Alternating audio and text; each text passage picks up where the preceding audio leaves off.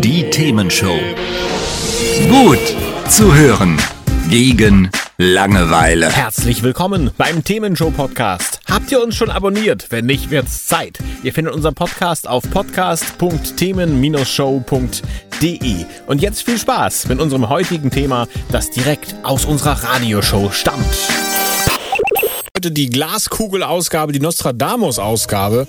Und Nostradamus hat ja nur schlimme Sachen für 2022 prognostiziert und darum wollen Carsten und ich heute mal drüber sprechen und überlegen, was könnte denn dran sein. Also zum Beispiel sagt er, es wird 2022 eine Wirtschaftskrise geben und das kann man natürlich interpretieren als Auswirkungen der Corona-Pandemie und auch viele Wirtschaftsweisen warnen vor einer auf uns zukommenden Rezession.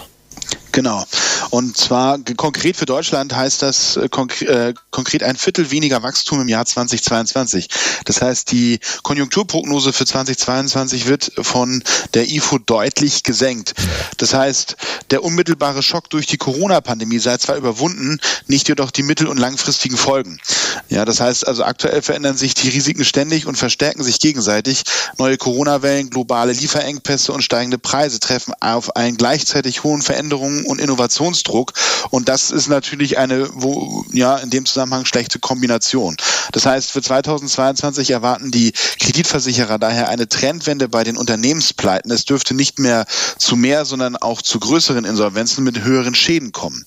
Und äh, die Ökonomen des Münchner Instituts erwarten eine deutlich langsamere Wachstumskurve. Das heißt, die Inflation dürfte äh, weiterhin hoch bleiben. Die wirtschaftlichen Probleme in Deutschland werden aufgrund der Corona-Pandemie und anhaltender Lieferengpässe also länger Bestand haben als bislang befürchtet. Und so ist dann auch die Prognose fürs kommende Halbjahr deutlich abgeschwächt. Das Bruttoinlandsprodukt erwartet, erwartet das IFO IFU-Institut, meine Güte, das ist ja furchtbar zu sprechen hier, bloß noch 3,7% Wachstum statt 5,1%. Und bis es für die Wirtschaft dann wieder bergauf geht, soll es auch mindestens noch bis zum Sommer dauern. Was sagst genau. du dazu?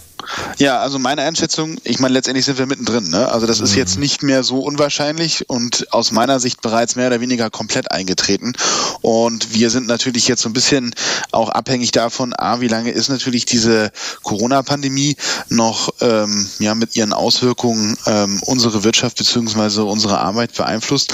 Aber auch gerade das Thema Lieferengpässe ist aus meiner Sicht, äh, gerade weil ich ja nun aus dem Spedition- und Logistiksektor komme, mhm. ursprünglich, ähm, ist jetzt aus meiner Sicht nicht so, dass sich das das mittel- oder kurzfristig irgendwie ändern lässt. Das ist schon etwas, was noch uns ein bisschen beschäftigen wird. Also meine Einschätzung ist, das ist auf meiner, also das ist definitiv schon eingetreten, beziehungsweise über 80 Prozent eingetreten und somit sehr wahrscheinlich. Also Carstens Glaskugelprognose, eigentlich ist es gar keine Glaskugel, eigentlich ist es schon so. Und ich persönlich, ich würde da jetzt auch nicht gegen wetten, aber ich habe mir gedacht, ich frage sicherheitshalber nochmal einen Experten. Hat's euch gefallen? Sagt's weiter. Habt ihr Feedback? Sagt es uns. Studio at themen-show.de oder per WhatsApp 040 52 11 01 52. Mehr Podcasts von uns gibt's unter podcast.themen-show.de. Themenshow.